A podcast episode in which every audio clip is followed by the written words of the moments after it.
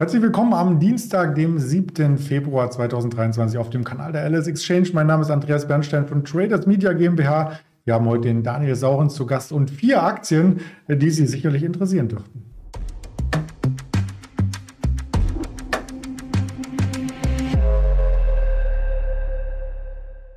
Natürlich wieder mit einer Präsentation und dem Hinweis, dass all das, was wir sagen, reine objektive Berichterstattung ist, keine Anlageempfehlung und auch keine Handelsberatung. Und dann nehmen wir auch gern den Daniel gleich dazu. Guten Morgen nach Frankfurt. Schönen guten Morgen. Ja, wir gehen erstmal ganz kurz auf den US-Markt ein. Der hatte wieder ein Minus gezeigt, wenn auch nicht groß. Also kann man eigentlich fast vernachlässigen. Der Dow Jones leicht im Minus, Nasdaq ein bisschen stärker. Das hatten wir ja eigentlich auch schon am Freitag gesehen, oder? Ja, gut, es war überfällig äh, auf den äh, Donnerstag hin und auch auf den Mittwoch, muss man sagen, wo wir ja eine Rallye bekommen haben auf ähm, Mr. Powell, die für manch ein bisschen unerklärlich äh, gewesen ist, weil man dachte, er hat auch irgendwie alles versucht zu bremsen, aber äh, the market just doesn't believe. Das war so die, die Lesart, also nach dem Motto, der gute Mann kann erzählen, was er will, von wegen äh, Stabilität und ähm, am Zinsmarkt und keine Zinssenkungen im zweiten Halbjahr. Der Markt glaubt ihm nicht so recht. Ähm, jetzt wurde mit einer Rede oder kann mit Reden in den nächsten Wochen, so muss man ja sagen, da nochmal nachgelegt werden. Äh, blöd ist natürlich auch, dass wir uns am Markt, und ähm, das äh, spiegelt auch der Fear and Greed Index wieder, den du ja da gerade mitgebracht hast, dass wir uns am Markt in einer Art erhofftem Goldilocks-Szenario gerade befinden. Und ich mag solche Märkte eigentlich nicht so gern. Äh, mir ist immer lieber, wenn ich ähm, Luft nach unten habe. Also sprich, wenn Unternehmen nicht so bewertet sind, dass jede Enttäuschung reinknallen würde, wenn Wirtschaftsdaten nicht so in der Erwartung sind, dass man sagt, die müssen optimal ausfallen. Und wenn der Fear and Greed Index und sehr viele Stimmungsindikatoren aktuell, unsere auch bei Feingold Research, wenn äh, die im, im roten Bereich notieren, oder in dem Fall ist es der grüne äh, Bereich, aber es ist ähm, der überhitzte rote, wenn man es so will, äh, dann weiß man, ähm, da ist nicht viel, äh, nicht viel Luft für Enttäuschung. Und dann guckt man sich mal die Industrieproduktion an und die Auftragseingänge in Deutschland und in Europa und äh, guckt sich auch mal an, wie das, äh, wie das und, äh, Gewinnwachstum in den USA ist. Da haben wir gestern drauf geguckt äh, bei uns im Team und da haben wir gesehen, hoppala, äh, das sieht ja gar nicht so gut aus. Und wann immer das in den letzten 20 Jahren aussah, wie es aktuell aussieht, ähm, dann war das für den Aktienmarkt jetzt nicht so wahnsinnig toll. So, und das Ganze trifft auf einen Januar, der hm, brillant gewesen ist und den DAX ja fast bis 15.600 geführt hat, der auch die Nasdaq in eine deutliche Erholung brachte. S&P 500 und Dow Jones sowieso. Beim Dow war ja fast schon mit einer Hand so das Rekordhoch äh, greifbar. Äh, und dann sind diese Märkte einfach anfällig, will ich mal sagen. Aber und da ist das große Aber zu sehen, äh, weshalb wir auch die Indikationen äh, bei euch morgens äh, im eigentlich okayen Bereich sehen und auch nachbörslich äh, das Ganze sich gut gehalten hat gestern Abend im DAX. Das kann dauern, bis äh, der Markt sich dann dreht in seinen Wahrnehmungen. Ähm, was aber fehlt in den nächsten Tagen und äh, in, ab der nächsten Woche eigentlich dann auch aus Europa aus. Das sind die Impulse von einzelnen Unternehmen, von Unternehmensdaten auch von für das letzte Quartal eigentlich besseren Daten. Äh, die waren nämlich noch wirklich äh, auf, ähm, auf Mau gepreist, auch in der Erwartungshaltung. Aber dann fehlt es ein bisschen. Und dann bin ich sicher, werden sich viele Investoren mal setzen und mal sagen, was haben wir denn jetzt eigentlich? Und dann gucken die und sehen, okay, Gewinnerwartungen hier, Rezessionswahrscheinlichkeit dort. Ähm, und dann Indizes, DAX, keine 5% vom Rekordhoch weg, SP gar nicht so weit weg, Dow Jones nicht weit weg, Nasdaq, kleine Ausnahme. Und jetzt habe ich ein großes Börsenmagazin, dann bin ich durch mit meinem äh, Bedenkenmonolog. Jetzt habe ich ein großes Börsenmagazin in, in Deutschland gesehen gestern, das hat auf dem Cover, äh, die Rezession ist abgeblasen, als fette Headline äh, vorne drauf, wo ich sage, auch das ist ja im Grunde jetzt in den Kursen eingepreist, dass man sagt, ah ja, prima, Hard Landing gibt es eh nicht, wenn überhaupt so ein ganz leichtes Rezessionchen, gucken wir mal, aber das drücken wir schon locker weg.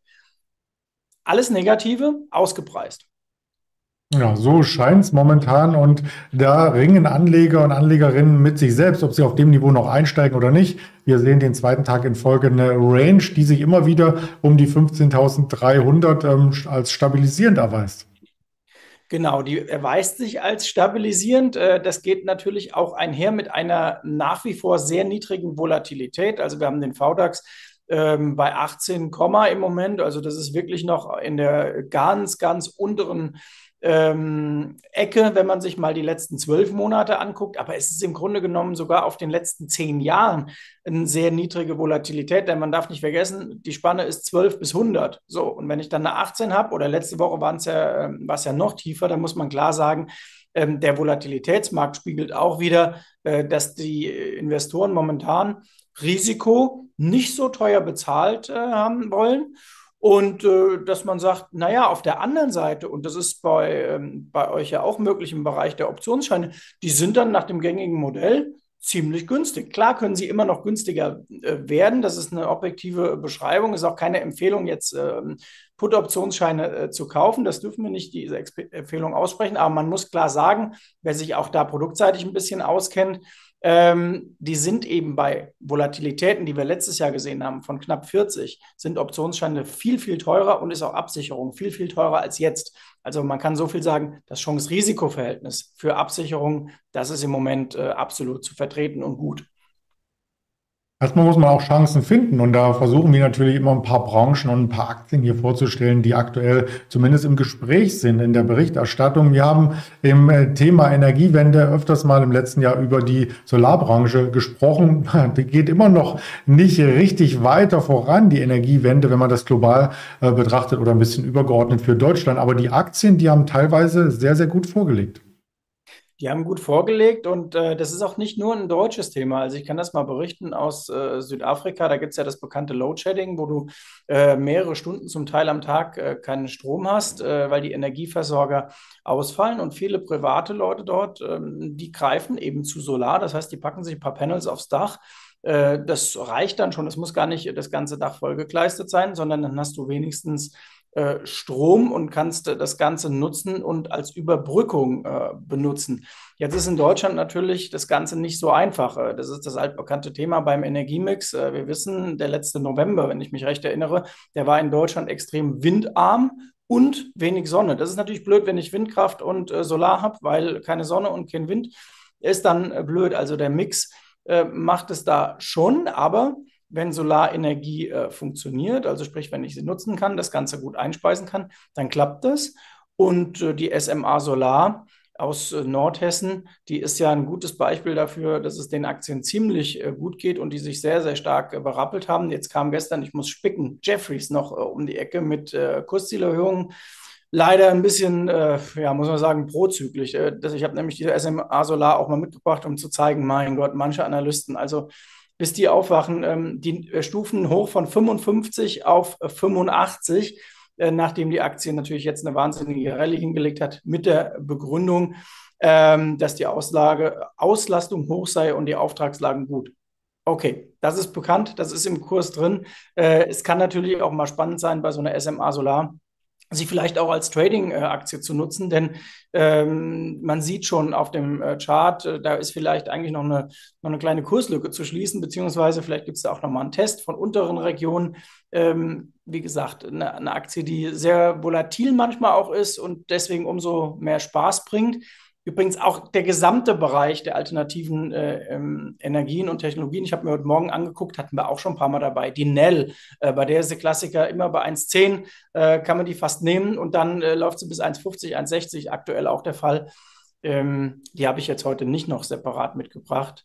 Du hast ja auch mich aufgefordert, gestern äh, bitte keine Tesla äh, und so weiter mitzubringen. Die habt ihr so oft besprochen. Da, geht, da gilt von mir als äh, äh gutem, gutem äh, Partner äh, auch der Hinweis, wer Tesla noch hören will, guckt euch die Videos von gestern oder von letzter Woche an. Da war alles zu Tesla. Genau, weil soll ja auch spannend bleiben und abwechslungsreich. Ansonsten würden sich einige Beruhigungstabletten einwerfen, vielleicht auch ein Aspirin. Da sind wir auch schon bei äh, Bayer. Der Konzern, das erinnert mich ein bisschen an Pretty Woman, ist in Einzelteilen vermutlich mehr wert als das Ganze zusammen. Mhm. Ich äh, weiß gar nicht, wie du da auf Pretty Woman kommst, aber in der Tat, äh, für einige, für aktivistische Investoren ist er schöner, wenn, wenn er aufgeteilt wäre. Da sind wir wieder bei Pretty. Und äh, die Bayer, das mal als Hinweis, weil wir ja auch hier mit Publikum zu tun haben, das morgens sehr früh am Markt unterwegs ist und ja auch entsprechende Indikationen sich anguckt. Die Bayer ist sehr interessant, wenn die Meldungen rauskommen, dass die aktivistischen Investoren äh, sozusagen einen Schritt weitergehen. Mal im Rückblick den gestrigen Chart angucken. Ähm, die Bayer war bis 9 Uhr recht günstig zu haben gestern. Und dann um 9 Uhr kamen die großen Investoren in den Markt rein und denen gefällt eben sowas, dass, eine, dass ein Konzern möglicherweise ähm, Druck bekommt äh, von diesen aktivistischen Investoren und dass da sozusagen äh, Feuer gemacht wird, dass man Werte heben kann. Und deswegen zog die Bayer gestern über fast den ganzen Tag hinweg, wie an der Schnur, ganz langsam nach oben. Und die Meldung war aber schon vor 7 Uhr gestern da. Also wenn sowas nochmal kommt, guckt euch das genau oder kann man sich das genau angucken. Und wie gesagt, man kann ja auch vor 9 Uhr zum Teil schon äh, agieren und dann ist man eben derjenige, der agiert und nicht reagiert bei so einer Aktie. Ja, dann helfe ich dir mit meinem Insiderwissen da ein bisschen auf die Sprünge. Der Richard Gere in dem Film Pretty Woman war nämlich so was, was man heute als Heuschrecke bezeichnet, der eine Mehrheitsbeteiligung aufbaut, um ein Unternehmen zu zerschlagen und die Einzelteile zu verkaufen. Ah, siehst du, so weit war man. Ich habe den Film gesehen, aber so weit reichte meine Erinnerung äh, nicht mehr zurück. Ich sollte du hast nur auf die Dame geachtet, wahrscheinlich. Ja, genau. Genau. Egal. Aber Damen und Herren kaufen gleichermaßen gerne ein bei Zalando, wie man ähm, immer mal wieder hört, aus Berlin zumindest. Im letzten Jahr konnte sich die Aktie als erstmal schlechteste Aktie im DAX ähm, ja eine ganz, ganz böse Bilanz ähm, abholen, aber sich am Ende des Jahres doch schon wieder erholen. Und jetzt kommt vielleicht wie Phönix aus der Asche die Aktie wieder zurück in das Interesse von Anlegern und Anlegerinnen. Ja, ist ganz spannend. Ne? Also die Zalando letztes Jahr war sie komplett abgeschrieben und ich weiß noch, ich bin letzten Spätsommer mal äh, in Berlin an der Oberbaumbrücke gewesen und da sieht man ähm, eines der Quartiere von Zalando und da habe ich noch gedacht, wenn man sich ein bisschen im Berliner Immomarkt auch auskennt und auch selber vermietet, es gab Zeiten letztes Jahr, da war gefühlt jeder zweite Mietinteressent von Zalando und dann hat man gesehen, die geben trotzdem richtig Gas und richtig Feuer, auch bei IT-Lern. Und äh, jetzt zahlt sich das aus. Ähm, also es läuft wieder deutlich besser im Geschäft. Und die Aktie eben, klar, die war während der Corona-Zeit mit so einem Corona-Multi-Aufschlag versehen, würde ich sagen. Aber jetzt haben sie sich doch vom äh, Tief, das sie nach Corona hatten, nicht nur erholt, sondern mehr als 100 Prozent geliefert.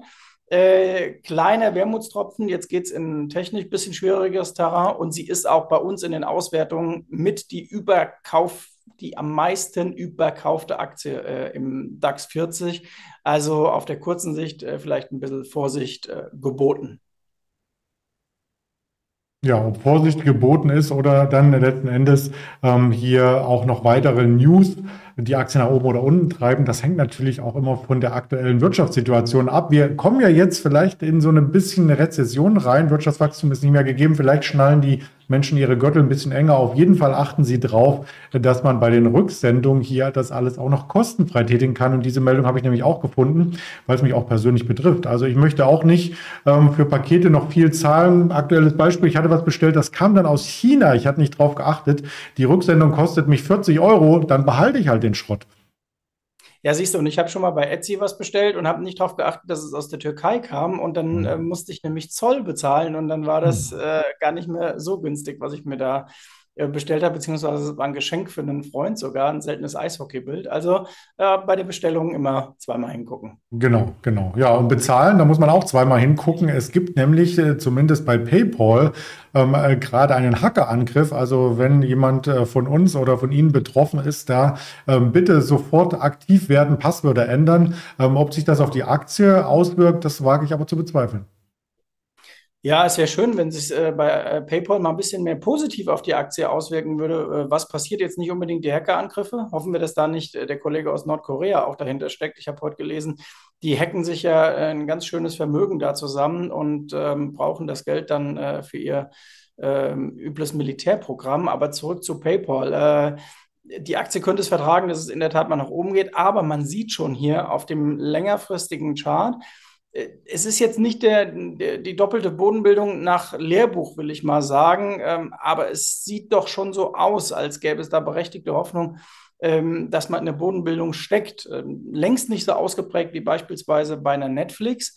Aber bei PayPal war einer der Hauptkritikpunkte äh, von großen Investoren und von Fondsmanagern letztes Jahr, kommt runter mit euren Personalkosten auch und kommt generell mit den Kosten runter. Und da hat PayPal schon die ersten zwei, drei Signale gesendet. Wenn das weitergeht, dann hat der Konzern äh, Potenzial nach oben. Denn wir erinnern uns, warum ist Meta letzte Woche so abgegangen? Äh, und Alphabet zum Beispiel nicht so dolle, weil Meta gesagt hat, wir haben verstanden, was der Markt will. Wir achten jetzt auf die Kosten. Genau das war 2022 das große Problem. Jetzt sagen sie, okay, ähm, wir haben verstanden. Das war, glaube ich, auch mal ein Werbeslogan. Ne? Wir haben verstanden. War das nicht von Opel? Ähm, auf alle Fälle, das muss PayPal auch senden, das Signal, denn dass das eine starke Marke ist. Ich denke, das ist unbestritten. Ja, und das haben wir natürlich nicht nur aus so einem allgemeinen Grund mit reingenommen, die Paper, weil sie charttechnisch interessant sein könnte, sondern auch, weil am Donnerstag die Quartalszahlen anstehen, nachbörslich. Sieht man in der Überschrift hier, Übersicht. Am Mittwoch, um die Woche mal ein Stück rückwärtig aufzurollen, haben wir noch die Walt Disney und eine Uber. Und heute äh, kommt am Nachmittag noch eine Fortinet und eine Enphase und vielleicht auch noch eine Vertex Pharmaceutical von den großen Unternehmen. Wirtschaftsdaten hatten wir auch schon, die Industrieproduktion aus Deutschland. Am Nachmittag erwarten wir die Handelsbilanz, die Warenhandelsbilanz und 18 Uhr 40. Manche schreiben 19 Uhr, aber so in der Drehe sollte Jerome Paul vor die Mikrofone treten und vielleicht auch noch mal ein paar weitere Hinweise geben, wie es mit der Zinspolitik weitergeht. Hinweise von uns, von seitens der LS Exchange gibt es auf den Social Media Kanälen. Und damit sage ich ganz lieben Dank für das Interview, Daniel Saurens, und bis nächste Woche. Sehr gerne und danke für die schöne Erinnerung, denn wenn immer du Vertex ansprichst, das ist bei mir so eine Aktie, die ist original mit neuen Marktzeiten verknüpft. Die gehört so in diese Kategorie MTV Systematec. Vertex weiß ich noch, da war ja Biotech mal richtig hip äh, und da haben wir diese Aktien von links nach rechts und oben nach unten gehandelt. Äh, aber die hat überlebt, die gibt es noch. Wahnsinn. Und du bist so jung und hast die damals gehandelt in der Grundschule. Wow. Ja, ja, genau. Äh, wenn du wüsstest, wie alt ich bin.